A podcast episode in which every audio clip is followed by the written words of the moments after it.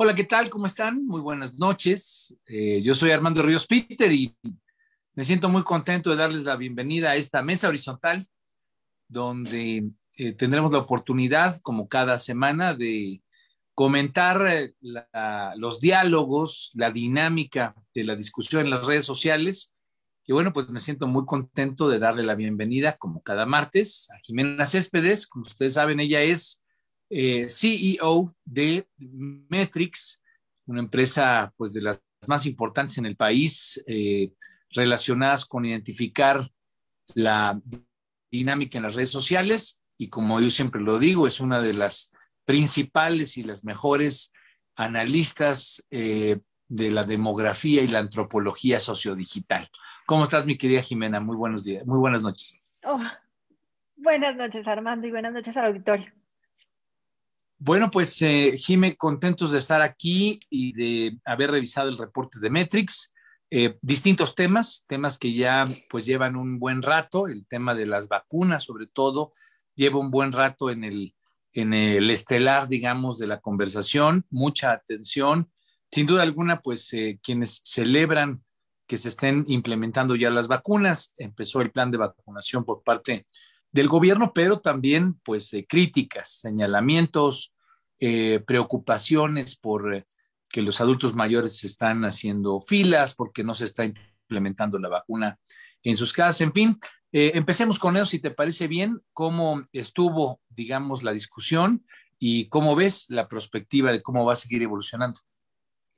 Mira, hay, hay dos cosas que está, que está marcando la agenda en el término, en temas de vacuna. La primera de ellas es que aunque hay una perspectiva interesante relacionada con que ya empezamos por lo menos campañas de vacunación y lo que más prevaleció en la conversación eran eh, precisamente los familiares de esos viejitos que comenzaron a vacunarse, o sea, no, no por ser peyorativa por la edad, sino porque efectivamente así lo está manejando la opinión pública dentro de, dentro de los medios digitales y entonces tienen las vertientes de todos aquellos que están, o sea, de todos aquellos familiares que han tenido que acompañar a sus familias a hacerlo. O sea, entonces tienes desde los que les ha ido muy bien, que llegaron, los vacunaron, los pasados por enfrente de la fila porque iban en sillas de ruedas. O sea, esas son como las historias que han llenado la discusión. Digamos que la gente se, se digamos que lo que más consume son historias y entonces las historias son las que han llevado la discusión del tema de vacunación. Pero así el gobierno federal ha sido muy negativo, o sea, ahí sí estamos viendo prácticamente más de un 65% de negatividad y esto se, se, sumó al hecho de que eh, López Gatel está hospitalizado. Entonces, esto también lo metieron dentro de la conversación, dentro del término de vacunación, en donde preguntan por qué no los que tenían que haber sido vacunados eran precisamente las personas relacionadas con el sector salud, empezando por el presidente y, adicionalmente por López Gatel, y siguiendo con que el plan de vacunación que están aplicando, o sea, nos va a tocar a ti y a mí en el 2030. Más o menos. Eh, algunos conteos plantean que podría ser más, pero eh, bueno, sobre este tema de López Gatel, lo anticipábamos la semana pasada, la gente no manifestó, no mostró como en otros casos, eh, demasiada empatía, ¿no? Eh, a mí me llama la atención porque el ciclo de vida de estos personajes que se ponen de moda en las redes sociales, pues es un ciclo de vida corto, ¿no? Andy Warhol decía que la gente siempre tiene sus 15 minutos de fama. En este caso no han sido 15 minutos, han sido pues prácticamente 12 meses ya, pero, pero sí un ciclo de vida, ¿no? Donde al principio, eh, López Gatel era un personaje pues muy atendido, muy querido, muy protegido por parte de segmentos amplios de las redes sociales, obviamente muchos relacionados con, con la gente cercana a López Obrador, pero parecería que se ha desinflado esa, esa, esa presencia y ese cariño tal vez incluso que se mostraba en las redes sociales. ¿Es así como, como lo percibes tú?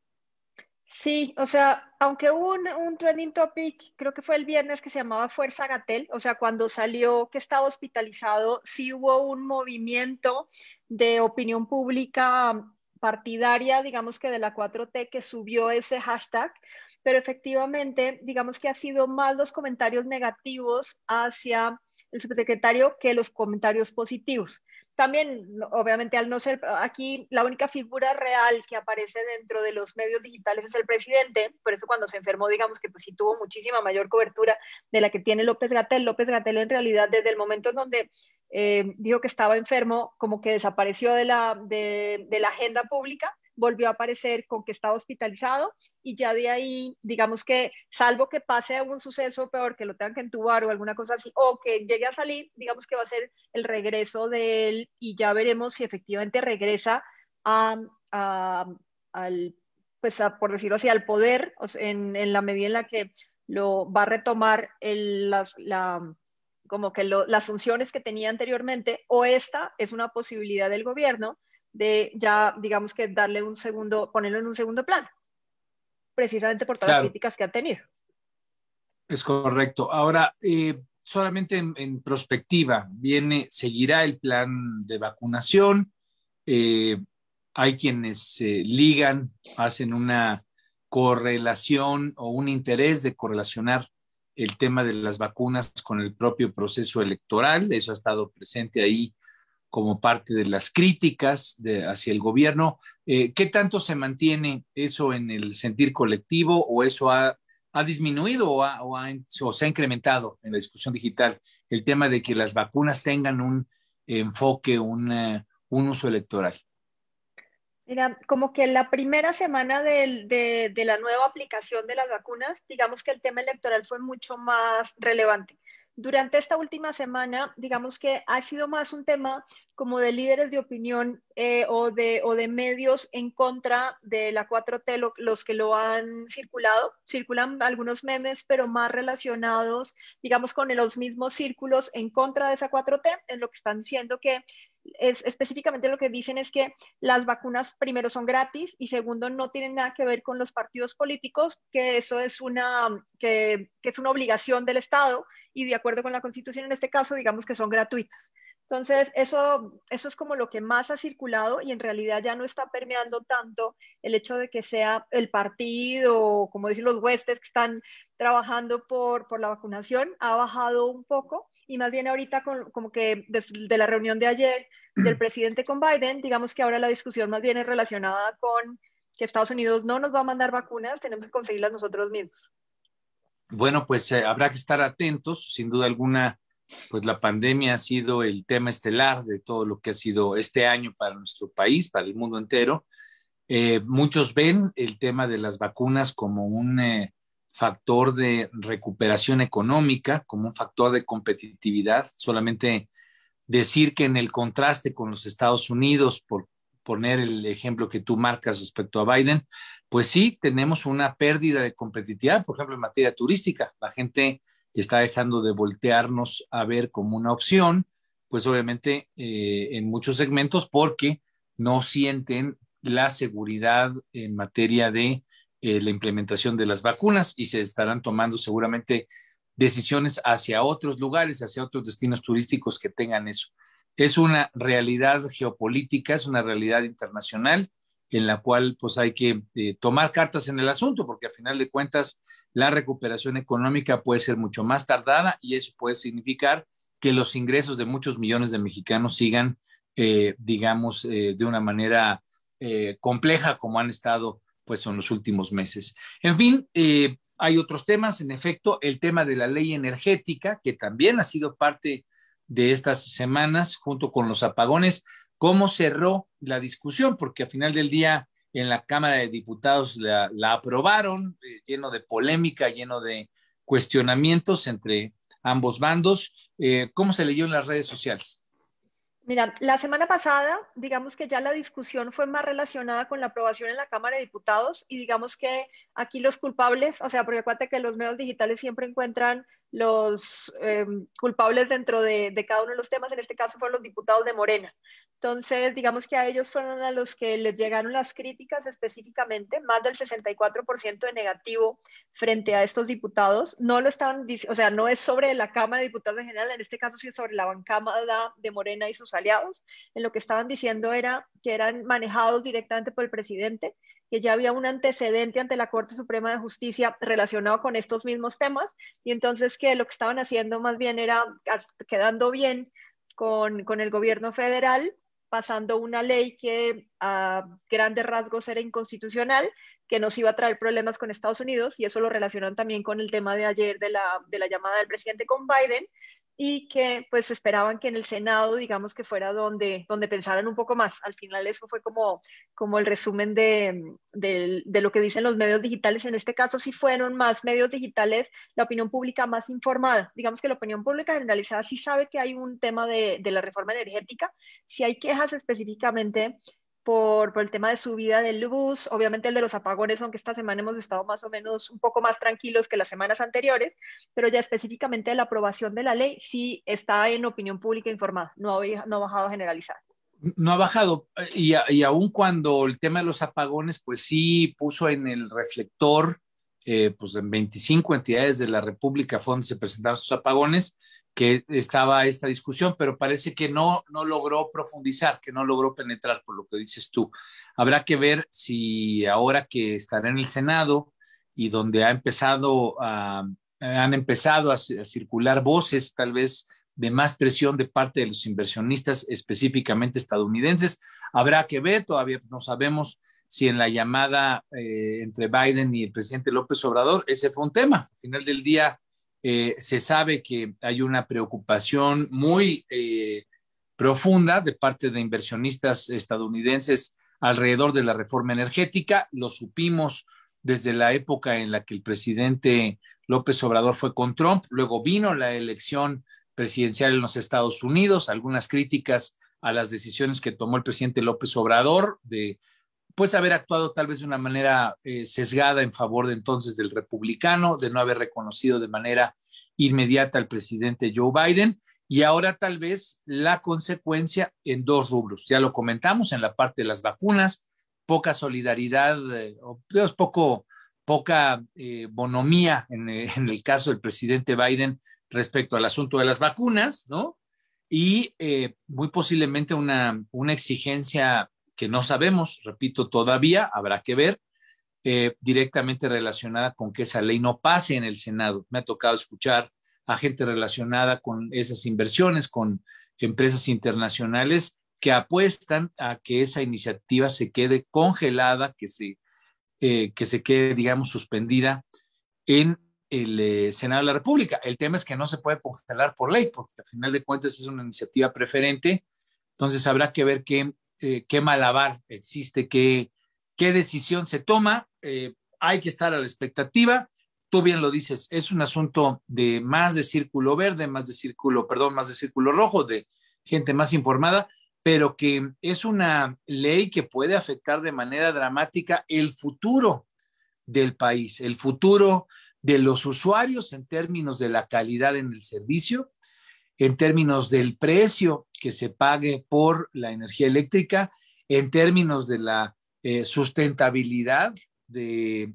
eh, uso de energías limpias. En fin, no es un tema menor, es un tema importante y también, obviamente, importante para la inversión y el desarrollo del país en un momento en el que llevamos pues ya más de 22 meses en una caída libre, caída fuerte de nuestra economía, pues que se mande nuevamente una señal de que no se respeta o que se modifica el eh, Estado de Derecho, que se modifican las leyes eh, y esto le genera afectaciones a los inversionistas, pues puede ser realmente grave. Habrá que estar atentos. ¿Crees que haya algo que le permita al círculo verde, a la sociedad más, digamos, a la base más popular, involucrarse en este tema? ¿Qué tendría que ocurrir para que la gente se metiera más a fondo y tomara más participación en, en este tema, en la discusión de la ley energética? Mira, hay tres cosas que, a la opinión pública le interesa. Uno, que se viole su status quo, que eso generalmente pasa, por ejemplo, con el tema de los feminicidios. En este caso, pues no lo tendríamos. La siguiente es que haya un aumento significativo en el precio de la luz, que cada vez se ve más. O sea, esa sí, esa sí ya le está pegando los bolsillos de, de la gente. Y la tercera sí sería el tema de, de racionamientos, o sea, ya de apagón directo o de, mm, o, temas, por ejemplo, de que ahorita comenzó a pasar, justo estábamos leyendo unas noticias, nos está diciendo que México es de los países en más, em, que se está calentando más rápido a nivel mundial. No, no sé si eso sea cierto o no, pero ese tipo de noticias, por ejemplo en Cuaresma, que se hace mucho calor generalmente en los lugares del centro de la República, y eso lo combina alguien que quiera posicionar el tema relacionado con los apagones, relacionado con la falta de agua, relacionado con el aumento de luz y con el calentamiento global, específicamente en México, eso sí puede ayudar a permear la información en la opinión pública. Claro, un poquito como nos pasó la semana pasada, ¿no? Donde en los estados, en este caso con frío, en los estados de la frontera, ahí en Chihuahua, en Nuevo León, en Tamaulipas, pues se presentó una caída eh, dramática en la temperatura y pues el tema de los apagones generó condiciones pues, de sufrimiento de mucha gente que no tuvo capacidad de mantener calor en sus casas. Eh, ¿Sabes qué cosa puede, puede entrar ahí? Que sí se ha visto un aumento muy grande, el tema del gas que aunque la gente no lo cuenta como tema de electricidad, digamos que si hay una relación directa entre el aumento del precio del gas como, como energía frente a otro, frente digamos que a lo que genera, por ejemplo, la electricidad. Pero esos, la gente sí es sensible a eso porque prácticamente todo el mundo cocina con gas. Entonces, digamos que esos podrían ser de las, de las cosas que puedan permear en opinión pública eh, generalizada, pero sí tienen que combinar, o sea, sí tienen que explicarle a la gente por qué está subiendo el precio del gas y cuáles son los riesgos que hay frente a las decisiones que está tomando el gobierno. Sí, bueno, y ya solamente para terminar de subrayar, nuevamente en los estados del norte es donde hay mayor uso de gas, en este caso para uso casero, hay líneas de conexión pues mucho más abundantes que las que se tienen en el centro y obviamente en el sur del país, y ahí precisamente esta carencia de gas eh, que venía de Texas, pues me parece que se, se vivió más que en lo macro, bueno, no solamente en lo macro, sino obviamente en lo micro, en los hogares, en las casas en la vida cotidiana. En fin, habrá que estar atentos. Eh, está esta nota del desafuero eh, al gobernador de Tamaulipas. A mí me parece que esa fue la noticia más relevante, por lo menos en términos políticos. Eh, cabeza de vaca, pues un gobernador que ha estado muy activo, tiene un liderazgo al interior de su partido, ha sido parte de esta alianza federalista de gobernadores, fue, digamos, de los primeros en convocar a que se diera esta coalición de gobernadores para contrastar con el gobierno federal, con el gobierno de López Obrador. Arrancaron, digamos, el contraste con el tema de los insumos médicos y el tema de eh, no pagar más impuestos o salirse del pago del, gran acuerdo fiscal, del pacto fiscal. Eh, ¿cómo, ¿Cómo vieron las redes sociales estos señalamientos de parte del fiscal general de la República de que pues se le quite el fuero a un gobernador a, cabeza de vaca, eh, siendo un gobernador relevante para el PAN en un contexto electoral a tres meses de que sea la elección. ¿Cómo lo viste? Tuvo varios episodios. El propio gobernador el fin de semana convocó a una gran eh, movilización de apoyo, de defensa a su persona, de defensa a Tamaulipas. En fin, ¿cómo lo vieron las redes sociales? Mira, aquí hay digamos que esto es como una novela que no se acaba. Entonces, digamos que desde el año pasado veíamos viendo que tenías como unos gobernadores que estaban levantando un poco la mano. Y hubo dos hechos este fin de semana. Uno de ellos, efectivamente, este que ahorita lo comentamos, y, el, y la masacre que hubo en, en Jalisco, en donde el gobernador incluso salió a decir que la responsabilidad del gobierno federal no era ni siquiera responsabilidad del gobierno local.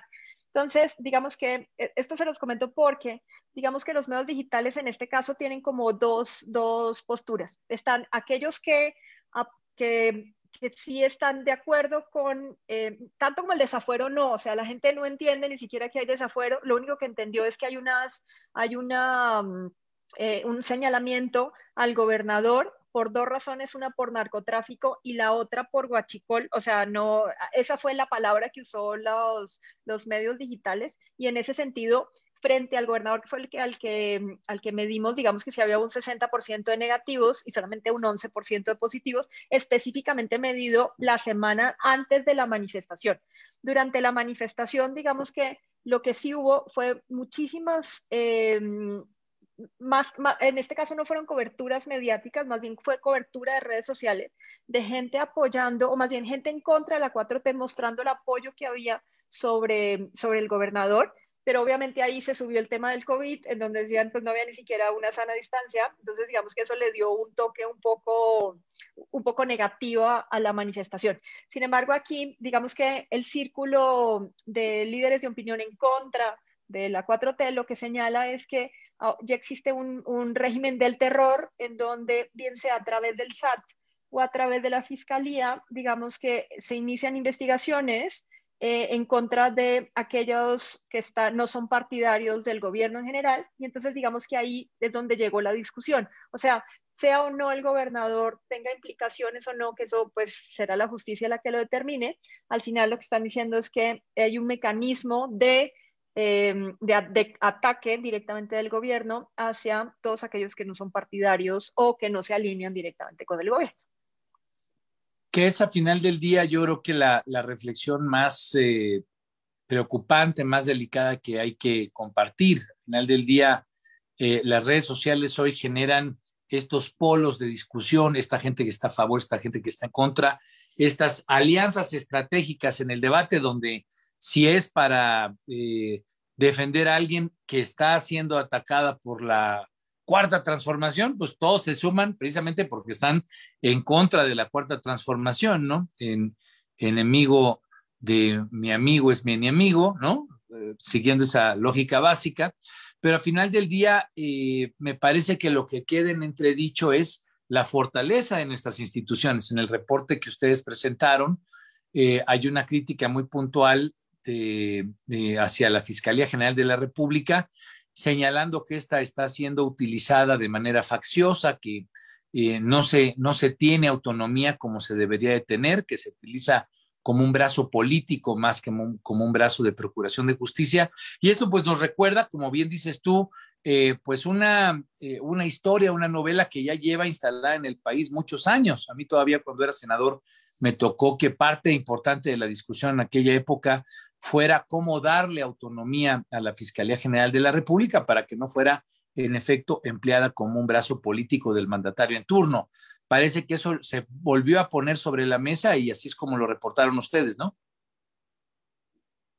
Sí, es correcto. Y además esto viene en conjunto con la discusión de, que ha venido en, este, estos dos meses, principalmente con el tema de los organismos autónomos. Entonces, lo que señalan es que aquellos organismos que sí son autónomos los quiere acabar el gobierno y aquellos que deberían ser más autónomos, digamos que rinden eh, eh, digamos que rinden pleitesía al gobierno en general, al gobierno federal, y entonces por lo mismo, digamos que dejaron de ser autónomos. Y esto lo relacionaron con el tema de presidente de la ley de la reforma energética, en donde dicen, digamos, está la fiscalía, está la Cámara de Diputados que, que digamos que está al servicio del gobierno, por lo que pues, prácticamente toda la bancada es morenista, y de ahí viene la discusión de qué pasará con la Corte Suprema de Justicia cuando cualquiera de estos temas lleguen específicamente ahí, porque al final ahí es donde todo aterriza. Pues sí, y al final del día también se cruza con otro tema de los que presentaron ustedes en el reporte. Me voy a brincar para comentar muy rápido ahorita lo de Argentina, pero ¿qué es lo de la Auditoría Superior de la Federación? Este reporte que se presenta el auditor David Colmenares con 67 mil millones de pesos, eh, digamos, de señalamientos, de observaciones por parte de la auditoría hecha a pues, los principales proyectos de el gobierno de la República. Estamos hablando del tren Maya, estamos hablando de la refinería en Dos Bocas, allá en eh, Paraíso, Tabasco, del eh, aeropuerto Felipe Ángeles e incluso el costo de oportunidad, como dicen los economistas, de no haber hecho el aeropuerto internacional allá en Texcoco, ¿no? Y luego observaciones a la, a la implementación de los programas con usuarios inexistentes, con firmas eh, apócrifas, con con eh, recursos desviados, en fin, un eh, documento escandaloso y más escandaloso aún fue que después de que el presidente criticara la auditoría, como que el auditor echara reversa y que se generara la percepción, en efecto, de que no hay esa autonomía que es tan eh, importante precisamente para contrapesar, en este caso, el uso del presupuesto público. ¿Cómo se vio ese debate en el reporte que ustedes presentan? A ver, Em, digamos que la opinión pública generalizada se quedó con una suma extraordinaria en su cabeza de lo que costó eh, quitar el aeropuerto. O sea, si al final lo que se estaba buscando era que la gente entendiera el riesgo de haberlo quitado en, temas de dinero, eso sí permeó opinión pública generalizada. Y con eso se quedaron. Que yo creo que fue parte de lo que más le pudo haber molestado al presidente, era que ese mensaje sí llegó a más de 50 millones de personas. O sea, mucha gente sí dijo, ah, ya es consciente de que quitaron la posibilidad de tener ese aeropuerto y que nos costó una millonada, sin importar exactamente cuál. El problema es que efectivamente, y esto, y esto digamos que, eh, aunque no nos salió en el reporte, el tema de Félix Salgado Macedonio venía relacionado con lo mismo, en la medida en la que el presidente defendió durante dos semanas al, al candidato a gobernador y atacó durante una semana a, la función pública. Entonces, eso, digamos que fue dos temas que durante, durante dos semanas en agenda pública fue prácticamente lo único que mencionó el presidente durante todo este tiempo. Entonces, cuando ya llegó, digamos que la echaba para atrás del funcionario, en donde efectivamente era un, tema de, números que no eran correctos, entonces ya primero sí hubo, más gente que lo defendió, o sea, aunque fueron más del 50% negativo, sí tuvo un, prácticamente un 25% de positivos en la medida en la que lo que dice es que fue bajo presión, que efectivamente no hay una autonomía y que al presidente no le gusta cuando le dicen la verdad en temas de números. Pone el tema de otros datos y eso digamos que, fue parte de, de, la discusión. Y señalan al presidente en contra, en donde dice que así como ataca funcionarios, pues tendría que, no tendría que defender a otros que en ese caso no tendrían que defender, como fue precisamente el caso del, del que podría haber sido candidato a gobernador y que pues ahí seguimos con, con el tema por ahí volando. Pues, pues sí, seguramente ese, eh, seguramente se va a hacer, ese que comentas tú, va a ser uno de los grandes temas de esta semana en el horizonte del, del 8 de marzo, de la, pues de la marcha, la marcha que tradicionalmente hacen las mujeres, pero que ahora tiene un gran revuelo porque precisamente el año pasado no solamente fue la marcha, sino fue el paro nacional de mujeres. Hay expectativa para ver cómo se van a articular precisamente de los sectores feministas y las mujeres en su conjunto, en su amplísimo conjunto en el país, considerando que eh, Morena decidió el viernes en su comisión interna de procesos internos, pues eh, plantear que se le quitara la candidatura a Félix Salgado. Yo mismo estuve ayer en Guerrero, me tocó pues preguntarle a los consejeros si es que se había registrado o no, y por lo menos cito lo que me dijo una de las consejeras, me dijo que en efecto que Félix Salgado sí se había registrado ya, eh, digamos, como candidato, lo que, bueno, eh, habrá que estar muy atentos a ver eh, qué tanta esta información se reproduce o no, pero si es que eso ocurre, pues sin duda alguna se le volverá a poner nombre y apellido rostro al eh, debate que hoy las mujeres tienen en torno a eh, la violencia de género, la defensa de sus derechos y que, como lo decíamos en el programa anterior, si hay un solo enfoque y no hay una multiplicidad de temas, pues tal vez eso termina dándole una contundencia a la voz y a la exigencia del movimiento que eh, si fueran muchos hombres, muchos hombres y muchos nombres los que estuvieran involucrados en este tema, de violencia de género. Habrá que estar atentos, pero bueno, es interesante cómo en el reporte de la conversación que pues sí hay una conjugación entre el ya chole y el yo tengo otros datos que a final del día, pues lo que generan es una suerte de ánimo en contra, en este caso, del propio titular del Ejecutivo, ¿no? Sí, sí, y en este caso incluso eh, el, presidente sí está, sí quedó molesto, según lo que, lo que dice el círculo rojo, de, esos otros datos que al final, digamos que sí permean, o sea, que por lo menos dejan una duda razonable dentro de la opinión pública. Es correcto. Y bueno, pues ya para cerrar, se nos va como agua siempre esta conversación y eso me encanta. Eh, pero bueno, eh, el presidente argentino estuvo en México. Eh, yo sinceramente, a mí me pasó de noche el asunto, pero bueno, también ustedes lo, lo ubicaron como un asunto relevante. ¿Qué, qué tuvo de importante ya para cerrar esta conversación, mi querida Jimena? Mira, en realidad, eh, lo único importante que hubo de esa visita es que el presidente argentino alabó al presidente mexicano como un progresista. O sea, digamos que al final eso fue. Y quienes, y quienes sacaron esa nota fueron los partidarios de la 4T. Entonces ahí tenías a Tatiana Cloutier con un tweet, o a Mario Delgado, o sea, los que, los, entre los secretarios y digamos que gente de influencia dentro del, del gobierno, en general fueron los que cubrieron la noticia primero no era un presidente muy relevante, te prometo que si le preguntas a la gente no, no sabe ni siquiera cómo se llamaba, esa, digamos que esa era la primera. La siguiente, en general, el gobierno no ha sido muy partidario de, o por lo menos no ha sido muy visible, primero primero por el presidente y adicionalmente, pues el COVID también ayuda a que no vengan presidentes, o, o, sea, que no haya visitas de Estado mucho más o frecuentes de lo que tendría que haber sido en otro tiempo. Y las otras, por ejemplo, es que hubo una, una similitud entre la visita del presidente argentino con la reunión que tuvo Biden con con Trudeau, en donde aparece Trudeau en el estrado con Biden en una pantalla. Entonces, más bien lo que decían era que, o sea, hacían una similitud entre los presidentes y decían, pues estos son presidentes de primer mundo y estos no son presidentes de primer mundo. Pero fue más un tema como de burla y efectivamente tú, no, tú ni te enteraste. O sea, mucha gente estaba por lo que estaba en agenda pública y porque los, tanto los medios tradicionales como los líderes de opinión y gente influenciadora se metió, pero si no hubiera pasado desapercibido. Pues sin duda, sin duda alguna, bueno, coincido contigo, yo coincido en cómo, en cómo se leyó por parte de la gente a nivel digital. Eh, me quedo solamente con la preocupación de, de, ver de qué manera va a evolucionar la relación con Estados Unidos, con Canadá. Yo creo que la 4T buscó contrapesar, como bien lo dices tú, la imagen de tenemos una presencia internacional, aunque no sea con nuestros principales socios comerciales, pero en fin, eh, ahí está instalado lo que ya sabemos desde hace algunas semanas, que la relación con el presidente Biden, con los demócratas, pues tendrá que afinarse, que tendrá que acercarse, porque pues sí hay mal sabor de boca de las acciones que ocurrieron precisamente en, en torno a la elección pues más polémica de la historia en Estados Unidos. En fin,